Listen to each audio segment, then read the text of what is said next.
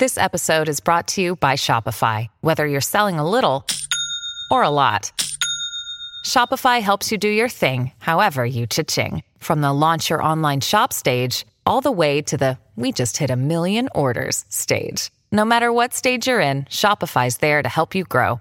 Sign up for a $1 per month trial period at shopify.com slash special offer, all lowercase. That's shopify.com slash special offer. Hola, esto es New Books Network en español.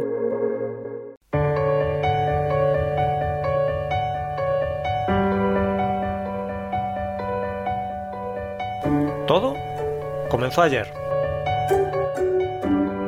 Un podcast de la Asociación Española de Historia Económica.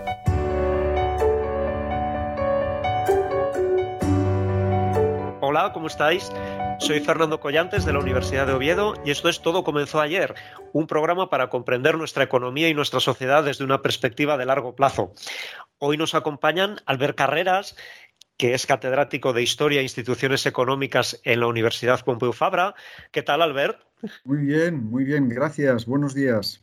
Y Xavier Tafunel, que es profesor titular de esa misma área también en la Universidad Pompeu Fabra. Bienvenido, Xavier. Hola, buenos días. Gracias por invitarnos.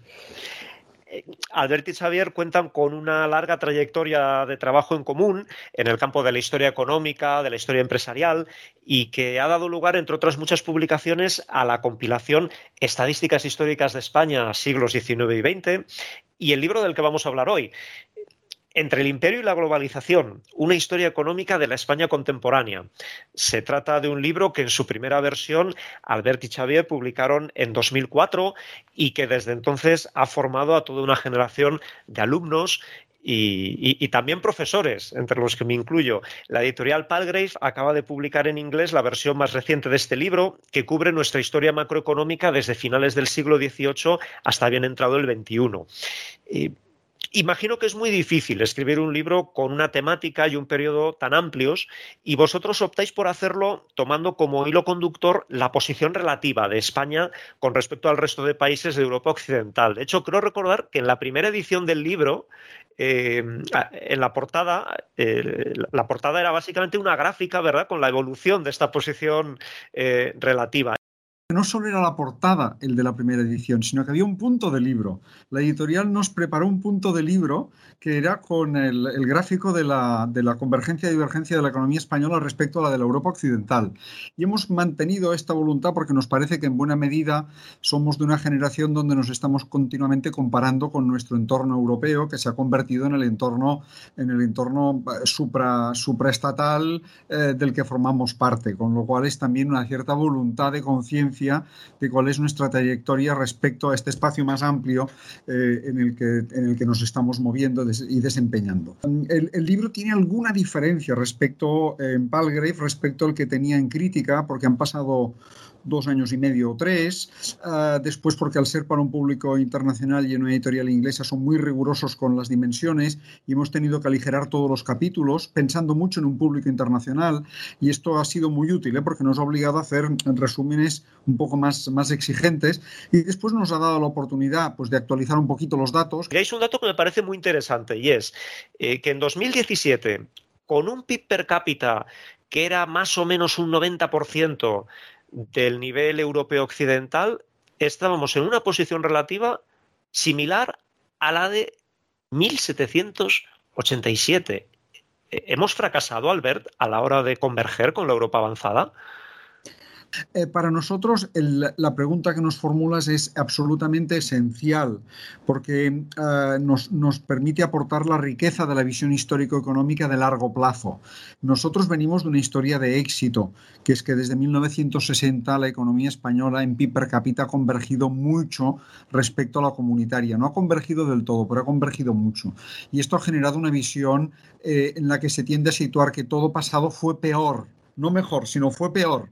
Y nosotros, con la visión que nos dan los datos históricos económicos, pues decimos que ha habido momentos del pasado en los que la posición española era, era muy notable y que no podemos, no podemos olvidarlo. damos también otros indicadores como los de desarrollo humano, índices de desarrollo humano, que son de convergencia completa y muy exitosa. Pero en términos económicos, el pasado nos da también algunas lecciones de las que podemos aprender.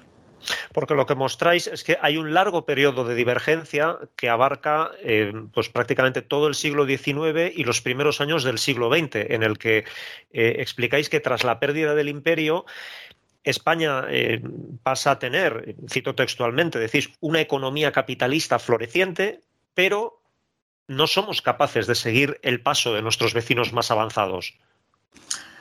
Ciertamente, ah, aquí hay que, hay que considerar que las transformaciones institucionales, los cambios que representó la liquidación del antiguo régimen y la generación de una nueva economía liberal, generaron pues esto, un espacio de economía de mercado y capitalista, ah, y que desde este punto de vista fueron transformaciones como las que sucedieron en prácticamente pues, en toda Europa, en toda la Europa occidental.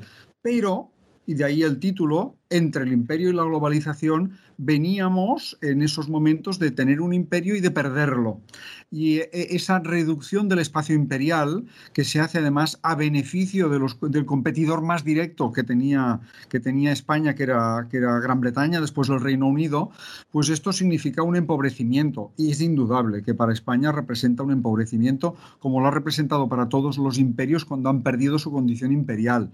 No es, eh, no es gratis, porque hay beneficios de, del colonialismo que, son exclusivos para la metrópolis.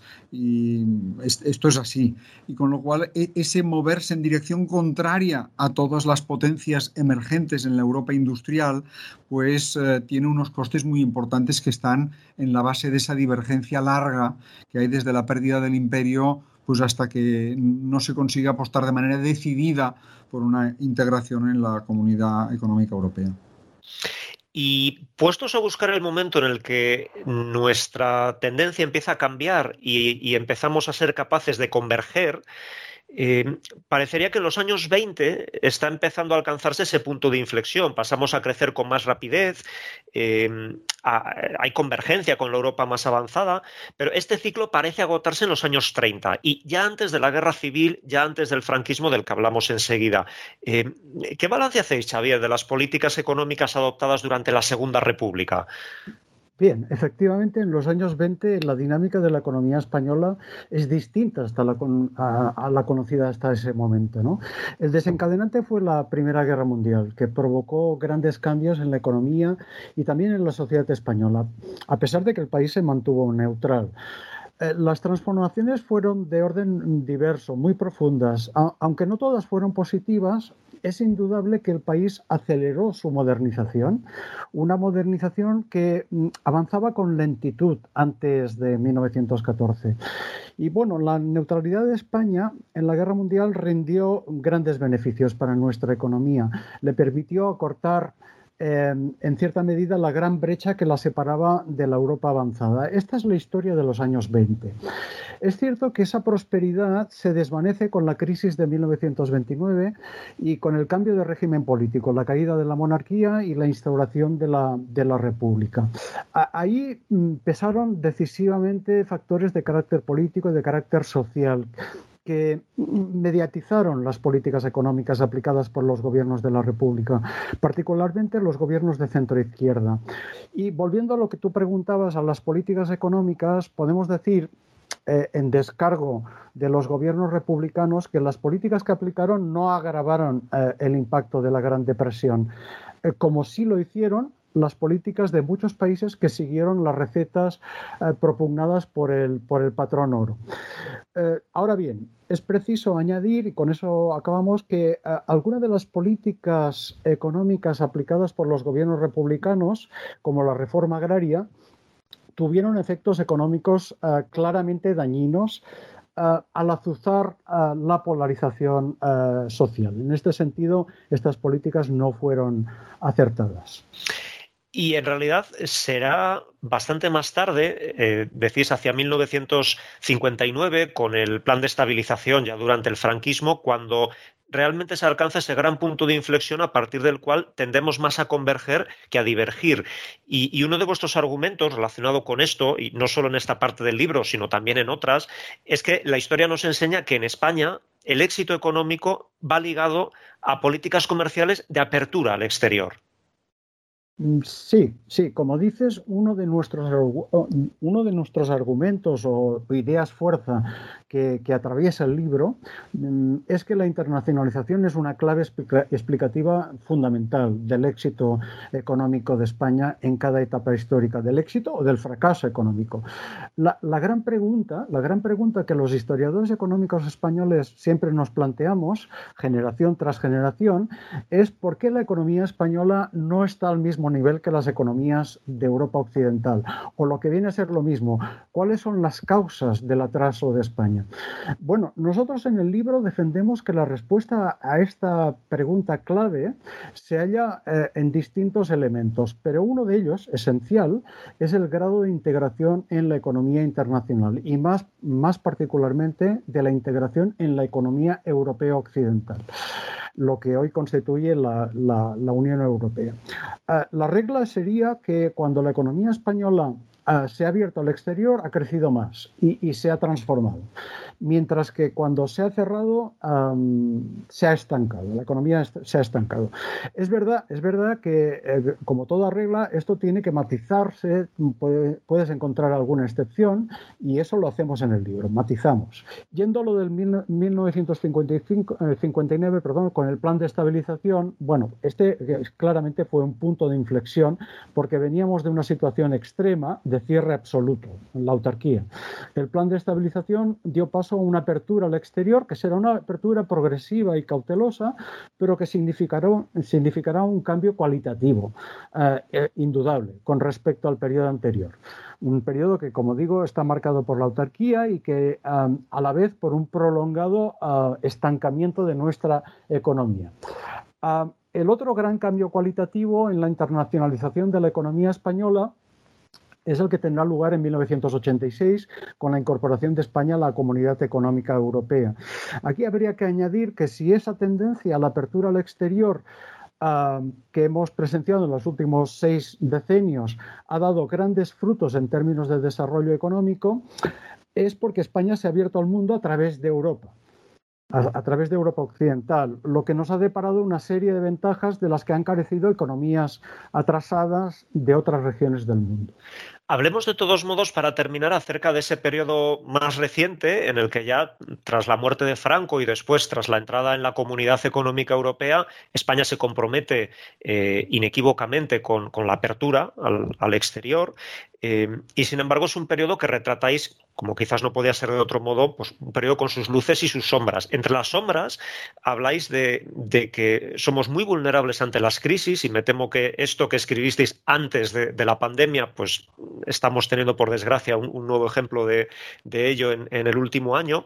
Y, también nos mostréis una sociedad que parece elegir ajustarse ante esas crisis de la manera, decís, más dolorosa que hay al ver el desempleo. ¿Por qué han venido siendo tan altas nuestras tasas de desempleo desde los años 70 hasta acá.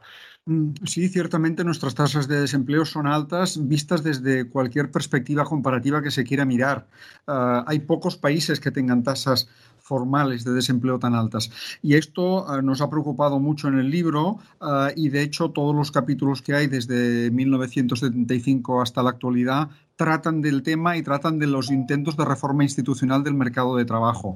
Eh, la acción del Estado, que es tan importante en periodos anteriores por, a través del comercio exterior o a través de la fiscalidad, ahora pasa a ser fundamental para explicar lo que sucede con las altas tasas de desempleo, que son en parte elegidas y es, algo para lo que deberíamos ir colectivamente al, psiquiatra, eh, pero que son algo que también nace de la forma muy particular como se realizó la transición sindical. A veces no, no, hablamos del tema, pero hubo una transición sindical anterior a la transición política y se hizo en unas condiciones en que se mantuvieron muchos elementos del antiguo modelo corporativo de relaciones laborales y han generado eh, unos desajustes que son continuamente chocantes vistos desde fuera, porque eh, se acaba prefiriendo la seguridad de los que la tienen contra las capacidades de los que no están en el, dentro del sistema.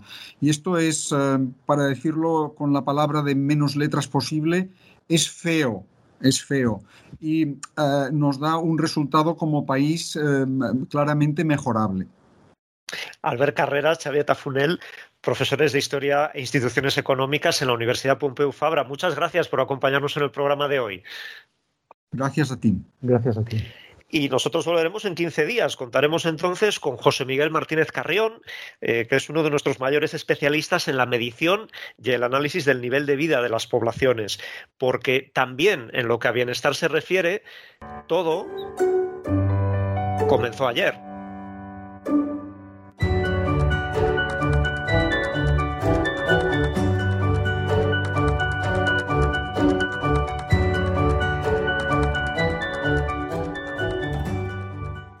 Gracias por escuchar New Books Network en español.